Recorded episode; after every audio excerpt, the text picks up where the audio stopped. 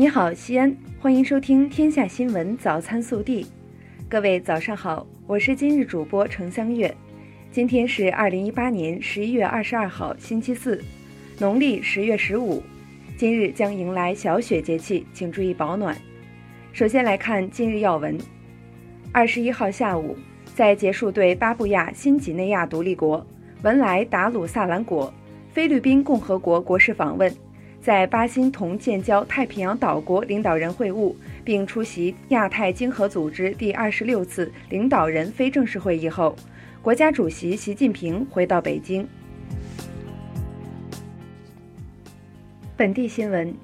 二十一号，市委召开常委会议，传达学习习近平总书记关于脱贫攻坚的重要指示和李克强总理批示精神。认真贯彻全国全省扫黑除恶专项斗争推进会议及汾渭平原大气污染防治协作小组第一次全体会议精神，审议讨论西安市秦岭生态环境保护条例修改意见，关于适应新时代要求，大力发现、培养、选拔优秀年轻干部的实施办法。和关于进一步激励广大干部新时代新担当新作为的实施意见等。省委常委、市委书记王永康主持会议。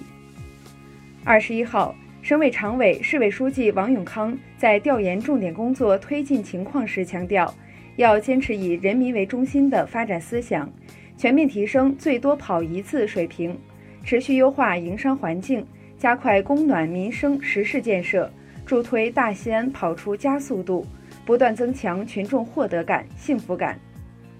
二十一号下午。市政府召开新闻发布会，通报了今年以来中欧班列“长安号”运行发展的相关情况，就近期社会各界关注度较高的市政供热和房价有关情况进行通报。二十一号召开的国务院常务会议决定，从明年一月一号起，我国跨境电商零售进口政策将扩大适用范围，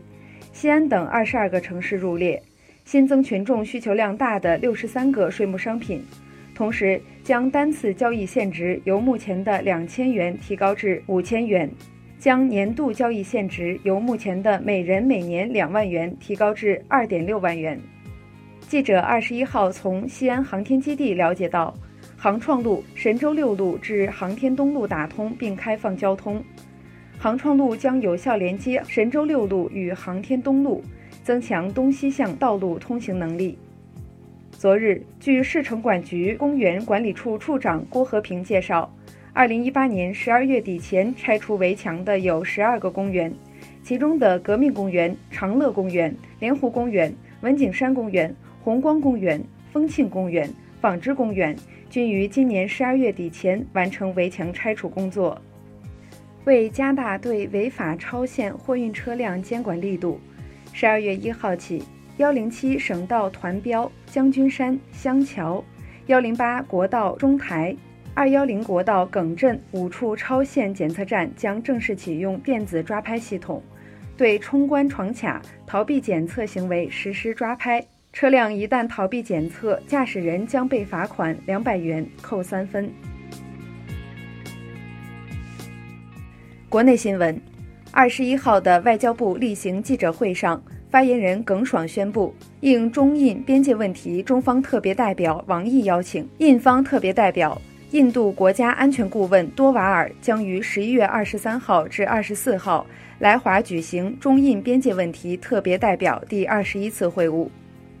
国家卫健委日前发布开展分娩镇痛试点工作的通知。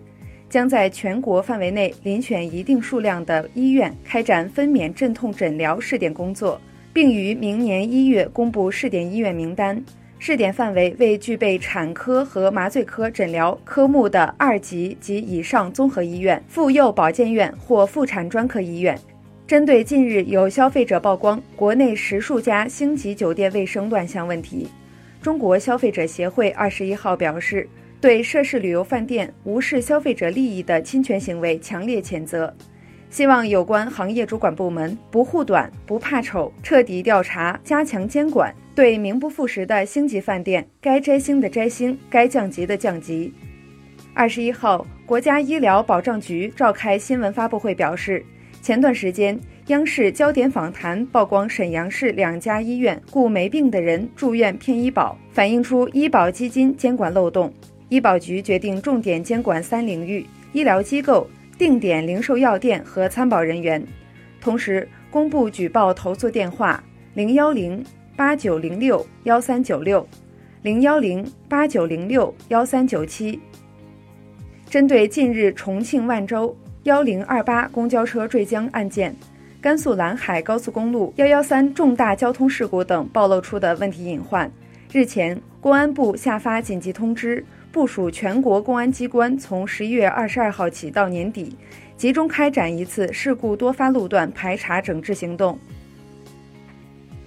据证券时报网消息。负责对疫苗制品展开强制检验的中国食品药品检定研究院二十一号发布消息，不予签发吉林麦丰生物药业有限公司和长春卓益生物股份有限公司两家企业生产的狂犬病疫苗，合计约十万瓶。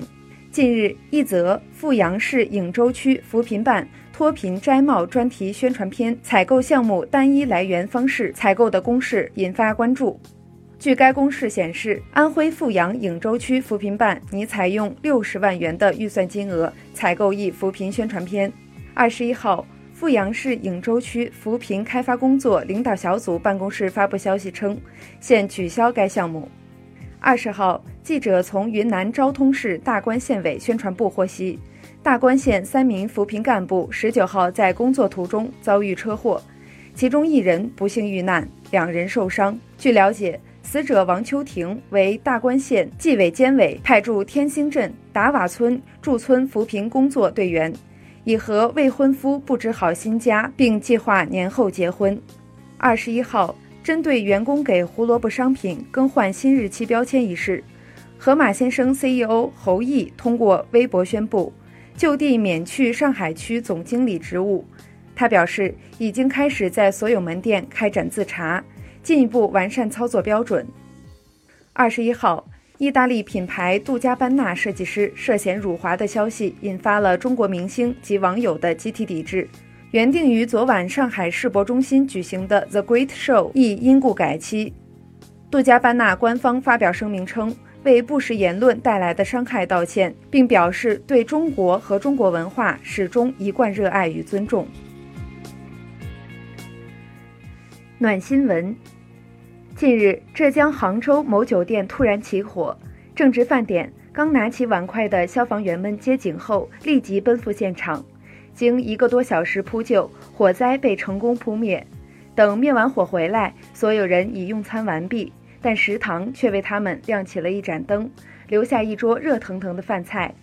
消防员李松南在微信朋友圈写道：“当你拖着疲惫不堪的身躯回到久违的队里。”这里永远为你亮着一盏灯和一桌热腾腾的饭菜。